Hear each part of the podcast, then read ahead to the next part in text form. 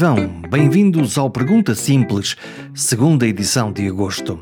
Estamos no pós-Jornadas Mundiais da Juventude e, até para um não crente, é impossível não observar toda uma sequência de momentos, palavras e emoções que criaram um acontecimento único na cidade de Lisboa.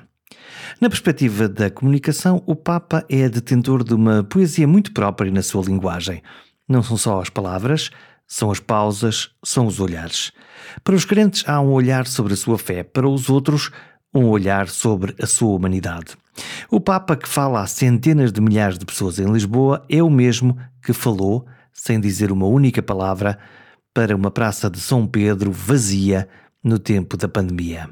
Este aparente contraste faz-me recuperar uma conversa tida com José Manuel Pereira de Almeida em fins de maio de 2020, mesmo na saída de um dos confinamentos da Covid-19.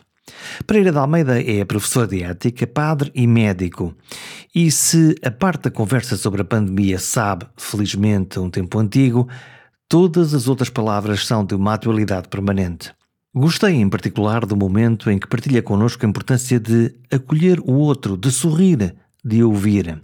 Uma linguagem universal que ajuda a perceber uma forma de viver, uma forma de viver ao serviço dos outros. Talvez algo mais importante do que a certeza ou dúvida que sempre paira sobre a existência de Deus. Mas a curiosidade subsiste e vale sempre fazer a pergunta: Deus existe? Para muitos pode ser uma a pergunta. Uh, creio mesmo que para aqueles que defendem que não existe, será a mesma pergunta uh, da vida. Uh, neste tempo que é o, o, nosso, creio que para os para os cristãos recebemos de Paulo VI uma, e, e do patriarca Atenágoras, ao tempo, na visita a Jerusalém, em que ele reconhecia, uh, o texto é, é, conjunto e é dito em francês, porque era a língua internacional, que é uh, o Espírito Santo fala às nossas igrejas, portanto à Igreja Oriental e à Igreja Ocidental, através do ateísmo dos nossos irmãos e irmãs. E, e portanto, isto para dizer, uh, se calhar estamos todos nessa procura, alguns mais conscientes, outros menos, uh, uns pela negação, uh, outros pela convicção de que a partir de uma determinada via há uma há uma procura de sentido que faz denominar alguém de Deus, eu estou a dizer o alguém porque é a tradição cristã, e que diz que Deus é pai ou mãe, tudo somado, mas e estamos lá no seu coração, ou seja, que Deus mora no nosso coração, e, é, mas sinto-me particularmente é, próximo daqueles que sobre isto não sabem dizer nada. Há uma tradição importante da teologia cristã, que é a teologia negativa, quer dizer que nós fazemos melhor serviço a Deus não dizendo nada do que dizendo as tontices que às vezes em algumas teologias aparece. Como é que é ser padre e subitamente eh, os fiéis desapareceram da igreja? Hum. Imagino que desapareceram. Claro que desapareceram. E como desaparecemos todos de todo o lado, não é? Da convivialidade. E portanto, eh, para o padre é essa da igreja vazia ou naquela uh, imagem tão uh, difundida e que eu creio que atingiu a todos, falou da mesma maneira, crentes e não crentes, do Papa numa praça de São Pedro vazia. Um, é uma imagem fortíssima, digo eu. Como é que viu esse momento? Assim, como uma profecia, uh, no que diz respeito a, a poder comungar da dor e da aflição de tantos, em tantos outros sítios diferentes um, que se viam confinados, que é agora uma, um termo que a gente também aprendeu, um, numa, numa intimidade não querida, numa, numa escolha de, de um, uma clausura não, não desejada, não é? E, e, portanto, o que é um padre numa igreja vazia? Uh, é o, uh, outra vez tomar consciência uh, de que, claro que nós somos, na tradição cristã, a Assembleia que é, é que conta, não é? O sujeito que, que reza, que escuta a palavra, que é a Assembleia. E, portanto, na ausência física de uma Assembleia, bem, é perceber que a Eucaristia, no caso, vulgarmente se diz missa, é? a missa é celebrada por todos, quer estejam, quer não. Uh, há um, um, uma obra pequenina de, de Teatro Chardin que, que, é intitulada A Missa sobre o Mundo.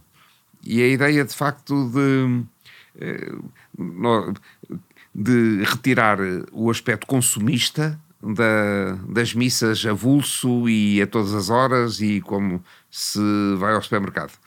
E, portanto, queiramos quer não, se calhar hum, nós também uh, resvalamos para estas uh, para estas ideias feitas que no Ocidente uh, versam a ideia do, as ideias do consumismo. E, e, esta hipótese que não nos foi proposta, que não foi escolhida por ninguém, foi também a ocasião de repararmos que há coisas eh, que há para, há para lá eh, daquilo que é imediato e, e há relações que perduram para lá daquilo que é imediato. Quer dizer que, apesar das pessoas não se reunirem na comunidade, nessa altura da missa, a comunidade se manteve per si, ainda que psicologicamente, esse sentido de união? Eu, eu creio que sim, que aquela ideia do, do estarmos perto ainda que longe, estarmos próximos ainda que distantes, isso um, de resto foi facilitado porque um, pode não, pode, poderia não ser exatamente ali à volta, não é? Eh, de resto, isso nas cidades já não está tão à volta assim. A mobilidade.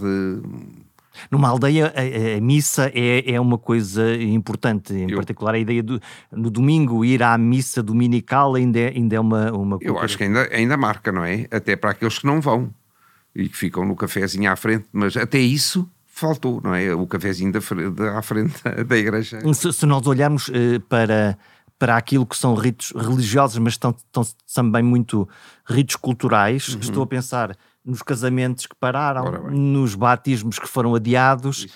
e nos funerais inadiáveis, mas onde não estava ninguém. Pois, eh, isso durante o. Eu, eu tive funerais todo, todo esse tempo, pois está claro, e nas eh, as primeiras situações podiam ser, mesmo assim na cidade é diferente, como tu dizias, um, ehm, podiam ser mais uh, penosas. Isso mudou muito a partir de, de, de, meados desta, desta temporada, quando se disse não há limite para os familiares.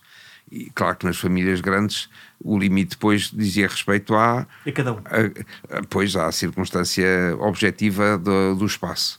Uh, mas. Como é que eram esses funerais sem pessoas? Com quatro pessoas, cinco pessoas, sim. Uh, eram. Poderiam ser. Eu tive boas experiências, mas acho que noutras circunstâncias não foram boas experiências. Uh, sobretudo aquelas em que vivem o afeto muito à flor da pele, não é? Porque não há, não há abraços, não há, portanto foi tudo muito sóbrio nós aqui, eh, se calhar, já somos mais sóbrios do que noutras bandas do mundo, eh, e, e portanto acabava por ser eh, uma dor muito vivida sem partilha, não é? E, portanto, sem o espaço da, do acompanhamento humano que torna mais humana a dor ou eventualmente vivível. Qual é a importância do toque nestes, nestes momentos? Pois é, é, é tanto, não é? E nesta altura, nada, não é? E mais, e a expressão, com a máscara, a expressão também muda muito. E portanto, a gente só vê os olhos e não sabe nada o que é que se passa abaixo. Às vezes os olhos falam, mas uh, não dizem tudo. E, e, um, e o poder da palavra? Alguém com com a experiência que tem, com, enfim, com muitos anos a acompanhar comunidades e nestes momentos hora de grande felicidade, como o caso dos casamentos ou, batismos, eh, hora de grande eh, tristeza e luto, como, como, como um funeral de um ente querido. Como é que escolhe as palavras? Prepara-se para isso, pensa sobre isso, escreve sobre isso, ou é um, ato natural e de empatia nesta, nesta conversa? Eu direi que a gente, sim, que uh, reza sobre isso e uh, durante muito tempo e continua a ser um, um, desafio. No geral, para as coisas importantes, quer da alegria, quer da tristeza, as palavras nunca chegam uh, e, portanto, uh, nós temos um, as palavras que dizem, na tradição cristã, a palavra que é o próprio Jesus. Portanto, a gente espera que de alguma maneira isso passe através dos nossos pobres termos e dos, dos gestos que aqui são mais austeros, pois um, e que um, e que a pouco e pouco, como as pessoas também conhecem a palavra e são essa de, que Deus nos dirige em Jesus, que viveu uma vida humana até ao fim eh, não excluindo o sofrimento e a morte, eh, podem elas próprias anunciar-nos essa mesma palavra, ou seja, eh, acreditamos que não há uma comunicação única, quer dizer, não são, as pessoas não são unicamente destinatários, eles também são protagonistas, são habitados pela mesma palavra e podem na melhor dos, das hipóteses, evangelizar os padres. Portanto, há um, diálogo entre, entre as pessoas. Sim, uh, mesmo quando não é dito. Uhum. É? Ocorre-se-me agora uma, uh, provavelmente, dos diálogos mais íntimos que pode ter tido a questão do confessionário, do, do formalmente num, num, confessionário, mas seguramente em muitas conversas, em assim, muitos, assim como esta, assim como esta, aqui à volta de, uma de sacralizar um bocadinho isto. Como é que se resolveu isso? Que eh, pessoas, enfim, da, da comunidade eh, que, que precisaram de, de, de, trocar algumas palavras, de ouvir algumas coisas e desabafar, posso usar isso. a expressão? Pode, com certeza. Rarearam. Uh, e passámos a fazer sempre com marcação, que é uma coisa que a gente habitualmente na igreja está disponível, ponto. E agora não. É por marcação, é com uma hora, é com uma distância é com uma higienização da cadeira e da, e da mesa em que outra pessoa se senta depois do outro lado, sim, um, e portanto rarearam, mas uh, como uh, dizias, tive até recentemente pessoas que não é para se confessarem, é para, para, à procura do sentido que tem este sentido todo desta coisa que nos aconteceu, não é? Isto é que sentido tem isto? É? Portanto, uh, e é engraçado porque a gente, no geral, uh, como em todas as boas conversas, devolvemos-lhe a pergunta, não é? Portanto, uh, vamos encontrando alguns caminhos em, à procura desse sentido. É, faz parte, a parte de, de, do uso da palavra é, é muito. Um a parte da escuta. De... É muitíssimo a parte da escuta. Como é que se escuta bem? Dá-me a ideia que, que os tempos estão muito para se falar muito, para se falar muito alto e para se ouvir muito pouco, é, ouvindo o murmúrio de, das coisas. Que, que, estratégias são essas para, para escutar? É estar lá uh, e estar uh, disponível. Um, não julgar um, e, e ter tempo, não andar à pressa. Isso são tudo coisas raras neste, nestes momentos em que a gente uh, se encontra. Eventualmente o tempo melhorou, quer dizer, não sei, porque agora ao menos temos mais tempo entre as reuniões, porque não temos que nos deslocar de, uma, de um lado para o outro, a não ser nós aqui hoje, por exemplo, porque é sempre à frente de um ecrã e estamos, saímos de uma sala e entramos noutra, uh, com ambientes muito diferentes e sem tempo gasto nos transportes. Mas o tempo é um é um recurso escasso no mundo em que vivemos, não é? E, portanto, dar tempo, dar atenção, dar um, eh, um sorriso, dar eh, confiança, é também eh, expressão de uma vida que se dá, que se entrega, um, e eu creio que isso faz viver, é uma vida que faz viver, que, que dá a possibilidade ao outro de, de ser quem é e de perceber que, na, na, na visão crente, que Deus o ama, mesmo que as circunstâncias às vezes nos mostrem o contrário. Quando vimos a imagem, para quem não viu, do Papa a atravessar a Praça de São Pedro, a fazer uma, uma missa, via sacra, uma via sacra. em, no meio da praça, sem ninguém, completamente a praça vazia, ah, havia uma... Essa, essa até nem foi a via sacra, foi uma oração sobre o, o, o, povo com uma benção, sim. E há o sinal do silêncio, porque há momentos em que o Papa para e, e ouve-se o vento verdadeiramente da... Esse silêncio é, é, é, é como é que como é que se, como é que viu isso? Esse silêncio é muito é cheio de, cheio de cheio de sentido, não é? De, eu creio que é ali está a humanidade suspensa, uh, como ainda nos encontramos hoje, uh, de tanta coisa e e, e na, numa numa pausa que, como quando nós paramos de respirar uh, um instante, não é? Um, ficamos uh, em suspenso durante um tempo e eu creio que foi isso que acontece à humanidade naquelas, naqueles momentos. E notou-se mais por este Papa ser um Papa cheio de palavras. Ele é um Papa cheio de, de, de palavras e palavras vibrantes. Ele não poupa, não poupa palavras. Vai... Sim, mas também não é um fala barato.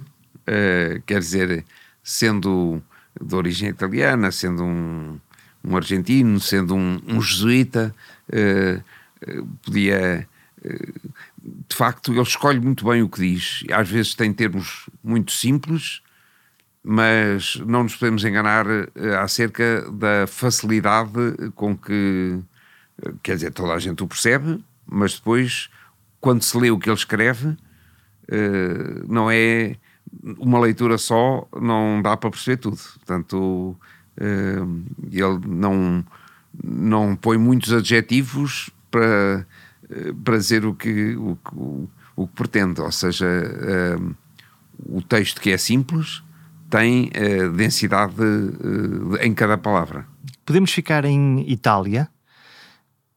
Ainda a Covid não tinha chegado a Portugal, ou tínhamos muito poucos casos e olhávamos para as imagens eh, do caos nos hospitais, olhávamos para o número de mortos muito elevado e eh, olhamos também para eh, decisões éticas eh, que tiveram de ser tomadas. Nomeadamente, isso foi muito discutido, a probabilidade, quer imaginar que a realidade, de que nem todos os doentes italianos que necessitavam puderam ter acesso a um ventilador, a uma máquina de respiração que os pudesse ajudar a sobreviver à, à Covid. Como é que se faz uma escolha destas? Essa é, é, é uma, uma questão que surge logo no início da chamada bioética, anos 70, uh, eh, Estados Unidos, uh, rins artificiais, era a questão da hemodiálise. Uh, como é que há há poucos aparelhos, há muitos pretendentes, como é que se faz, não é? Portanto, a criação da primeira, de uma das primeiras comissões de ética, chamada não por acaso God's Committee, exatamente para decidir o quem, de Deus. quem vive, quem morre, como se Deus tivesse essa função, que é uma coisa que eu uh, acho que também é de teologia duvidosa. Um, isso foi muito agudo em todas estas circunstâncias e Uh, e deu, deu de novo novos, uh, escritos em vários, de vários matizes. É muito importante que, uh, que haja critérios objetivos definidos à partida para diminuir ou evitar uma arbitrariedade de, momentânea de sentimentos ou de afinidades. É muito importante que não seja, por exemplo, só a ideia da idade ou que os velhos sejam hum, eh, como que relegados uh, para uma vida que não tem valor. Uh, lembra outras coisas mais estranhas acerca do sentido da humanidade. E, portanto, uh, efetivamente, em cada circunstância, é, é preciso proteger os que estão mais vulneráveis, mas uh, dando a oportunidade para aqueles que têm maior possibilidade de sair do ventilador, porque não se ventila ninguém, ainda mesmo em circunstâncias sem ser a epidemia, para depois ficar ligado à máquina, não é? Portanto, isso é um azar dos azares. Portanto, utiliza-se a máquina transitoriamente, transitoriamente, para conseguir salvar alguém. E, portanto, eh, é preciso que ela seja bem aplicada naqueles que têm melhor possibilidade de passar por lá e dar lugar a outro, uh, ficando eles bem, bem entendido. Quero imaginar que numa unidade de cuidados intensivos com dezenas de doentes a entrar todos os dias e com incapacidade real de resposta, essa capacidade de decidir seja um. É um, é um trabalho muito árduo, trabalho de equipa, uh, e, e, é, e é isso que faz, por exemplo, um, eh, o burnout dos profissionais de saúde que viveram estes tempos uh, na linha da frente, como se disse, também utilizando uma expressão que eu creio que é bélica, tudo somado. Um, é o esgotamento. Isso. E, portanto, o, o, também eles precisam depois de algum recuo e de alguma recuperação uh, para depois voltar de novo a esta, a esta luta, porque é de uma luta que se trata uh, pela vida. Hum. Da, da, sua experiência como, como médico e ainda por cima numa instituição no, no, no, IPO de Lisboa, onde, enfim, a vida e a morte estão ali sempre em permanência. Como é que as equipas gerem isto? Como é que o, o que é que se diz a quem? Como é, como é, que, isto, como é que isto funciona dentro do, de uma dinâmica de, de equipas? Pois, eu, apesar de tudo, vi-os de fora, porque estava numa área em que o era pedido é que fizesse bons diagnósticos e depressa. e isso também conta para, para tratar doentes.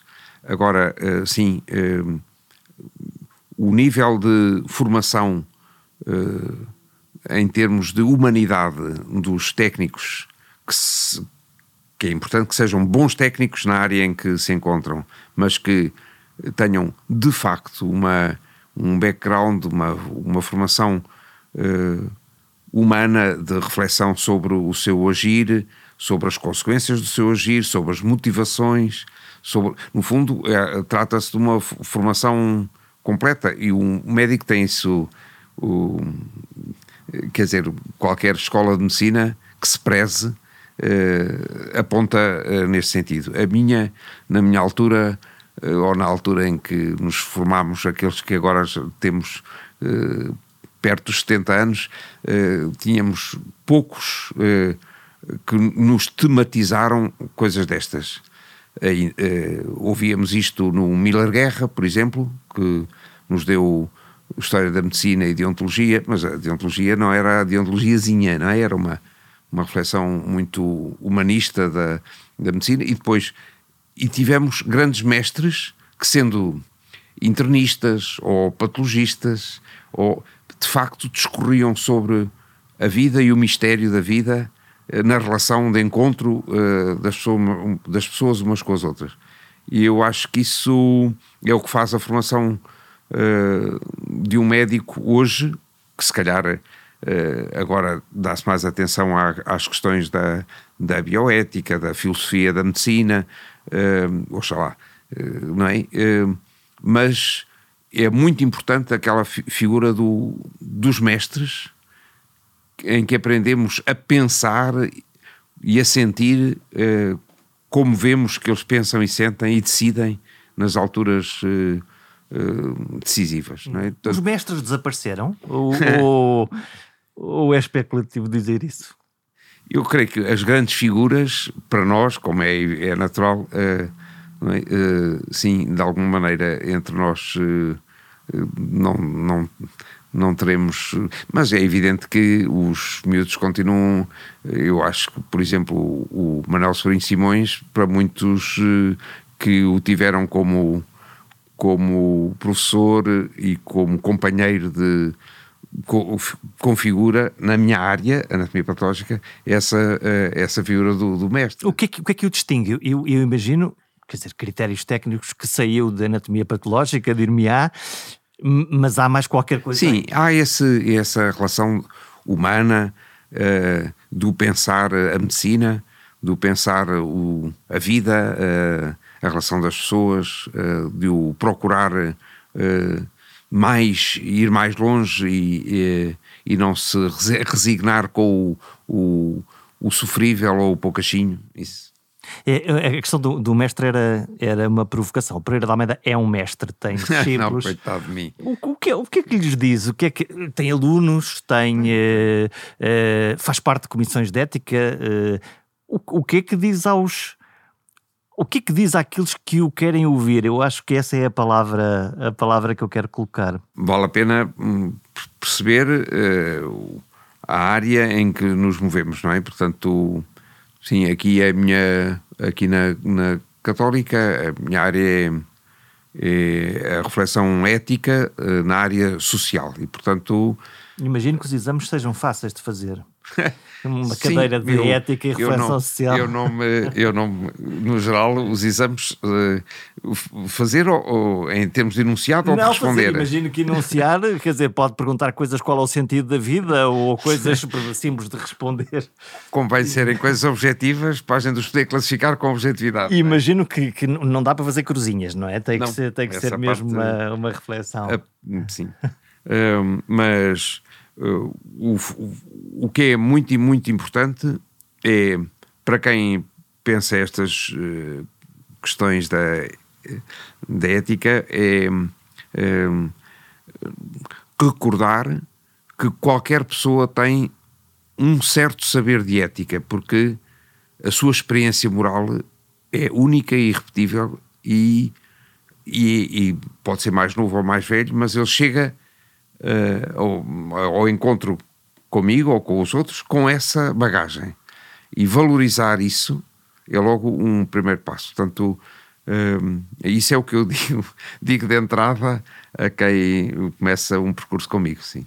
Nós há pouco falamos da questão dos ventiladores e da questão das escolhas eh, éticas que não têm só a ver seguramente com os ventiladores, mas eh, falamos da questão, da, da, questão dos rins, lá está, da, da questão de quem é que tem acesso ou quem não tem, e cada vez mais, se nós olhamos para a nossa pirâmide etária em Portugal, vemos que o número de pessoas mais velhas é cada vez maior e mais crescente essas questões vão se colocar cada vez mais no, no nosso país e na, naquilo que é a nossa civilização ocidental?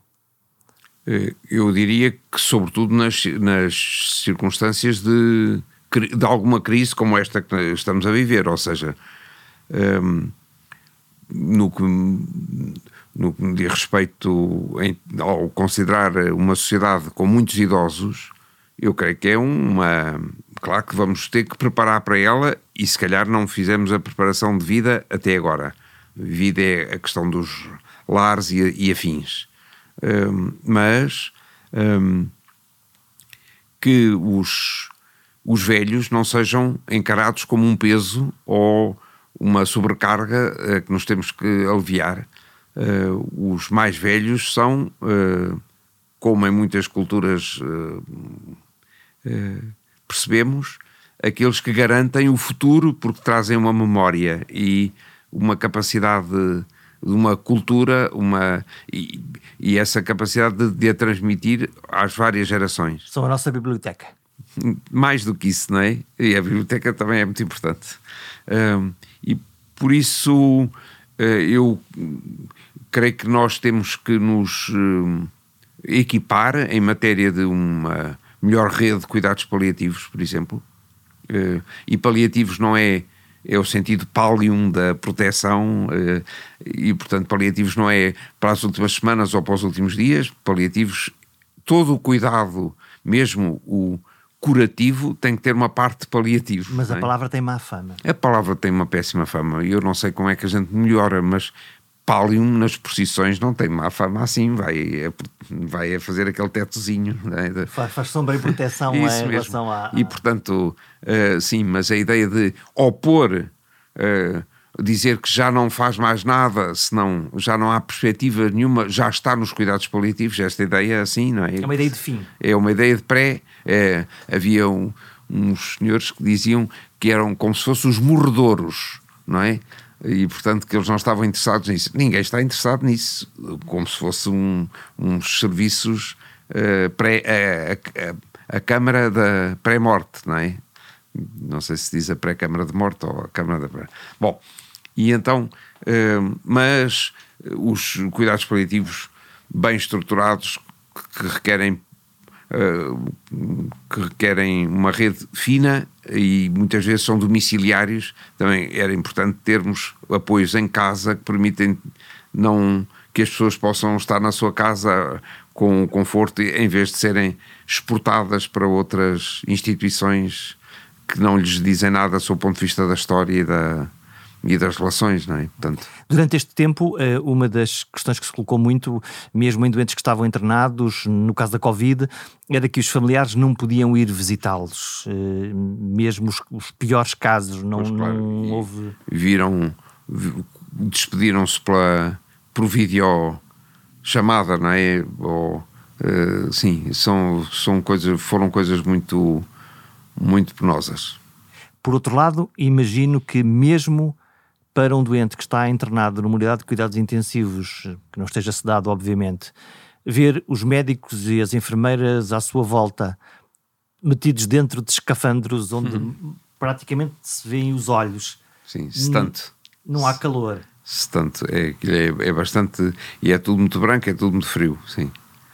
É verdade, é verdade. Essa relação, eh, enfim, vamos chamar-lhe médico-doente, mas é, é muito pouco dizer médico-doente é, uma, é, uma, é, é, quase inexistente nesse sentido. é dizer, verdade. Aí passa a ser uma, uma circunstância quase um, laboratorial e técnica, não é? Quase. Em, em que nós somos os ratinhos. Em que, em que nós já não somos. Uh, estamos à espera que aquilo passe depressa para podermos voltar a ser. É? Imagino, é, é, é, a minha sensação, quer dizer, eu tenho, eu tenho sempre duas curiosidades sobre os relatórios que os, que os médicos uh, produzem, uh, quer das análises, quer da anatomia patológica, quer do que for. A primeira curiosidade é porque é que os, porque é que os exames vêm sempre no envelope fechado, se é para nós abrirmos. E a segunda é porque é que aquilo está escrito de uma maneira ininteligível, ininteligível. Mas é isso, é... sim. Há um porquê? Eh, quer dizer, é, é, é suposto que esteja bem escrito, às vezes não está é suposto que seja em português. Portanto, português, português, às vezes não está, porque usa-se um calão de tal coisa que nem o, nem o português é português, não é? Lembre-se da quantidade de palavras inglesas que entraram na gíria comum, quanto mais na medicina, não é? Antigamente era grega, agora passou ao inglês, que faz a mesma função. Um, é grego para a maioria. Exatamente. não, e é o grego. Um, e, portanto, mas de facto depois tem que se traduzir em linguagem compreensível para quem, para a pessoa, para o interessado, para a família, não é? O que é que eu estou a dizer quando digo o quê, não é? Um, e por isso o que vai escrito é mais a base para uma boa conversa de encontro e de relação e de explicação do diagnóstico do que propriamente uh, um rótulo para pôr na, na, na pessoa. É? Hum, quando nós eh, estamos perante, imagino que, que isso acontece com todos os médicos, quando olhamos, por exemplo, para a oncologia eh, e a situação de um doente é verdadeiramente difícil, comunica-se o quê? Comunica-se toda a verdade, metade da verdade, a verdade que o doente quer, eh, porque há aqui muitos inuendos no meio desta conversa, Sim. não é? A primeira coisa é saber que tomarmos nós perceber alguma coisa do que é verdade. Uh, todos. Depois é evidente que é, é na verdade, do diagnóstico, não é? é? É sempre uma verdade provisória, e vamos ver, e depois não é só o diagnóstico, é também o prognóstico. Lembrando que não há doenças, há doentes, isto contradiz a minha, a minha área, porque na, na minha área a gente anda à procura das doenças e, portanto, classifica doenças e não e deixa ao clínico esse trabalho de perceber que eh, que na história concreta daquela pessoa, aquela doença tem estas particularidades que ele depois vai acompanhando, porque a terapêutica também não é, não dá todos o mesmo, o mesmo efeito em todos, por aí fora. Mas imagino que pelo olho do microscópio, quando vê determinados tecidos, com algumas alterações que para si são claríssimas, não pode deixar de pensar que este doente, este caso, não tem um bom prognóstico. Claro, não. O, o, nós também damos, sob o ponto de vista morfológico, a ideia do diagnóstico e do prognóstico. Uh, a classificação é cada vez mais fina, sobretudo com a imuno, uh, e que permite perceber até uh, em determinadas circunstâncias dizer baixo grau de malignidade, alto grau de malignidade, não é? Agora, com isto tudo, depois as pessoas não são todas iguais e, e não... Isto tudo aos doentes? Pois isso é um trabalho que, o, que da relação, como o Jorge dizia há bocadinho, de médico-doente, portanto, da relação do médico-assistente ou da equipa que acompanha o doente, é essa relação de diálogo, em que uh, em princípio, e à maneira uh, abstrata e, uh, e norte-americana, os doentes subtraindo-se do paternalismo dos médicos do antigamente, têm direito à, à, à, verdade sobre si. Mas a verdade sobre as pessoas não pode ser uma verdade que esmague a vida que, que quer viver, que está, não está à espera de um abafador, está à espera de uma ajuda, não é? Portanto, hum, creio que é, foi feito um, mesmo nos, nos americanos uma investigação dos índios navajos em que eh, quem queria, quem a, a, verdade era dita ou, ou o diagnóstico era dito à mulher, à mulher da eh, nunca, nunca ao marido, não é? francamente sábio, parece-me que é um caminho sábio. e portanto, um, a ideia de perceber que a pessoa é uma pessoa, mas também tem uma família e que isso a medicina familiar faz melhor do que ninguém, diria eu. Uh, e que, e que, portanto, há que acompanhar uh, todo um processo que um rótulo que a pessoa pode querer saber como é que se chama a doença, mas isso não muda muito acerca de nada se for um nome esquisito, e, e que, portanto, eh, é de facto a, verdade que a pessoa pode acolher e, sobretudo, a verdade que a possa fazer caminhar na esperança, ou seja, que. Hum, pode haver o risco de destruir a esperança. Isso, e a esperança é a última a morrer, ou seja, quando morre a esperança, nós também morremos, não é? E portanto, um, claro que se há uma, se estamos numa situação uh, iminente, se a pessoa tem, uh, é importante resolver coisas uh, em termos de família, é bom perceba que não tem provavelmente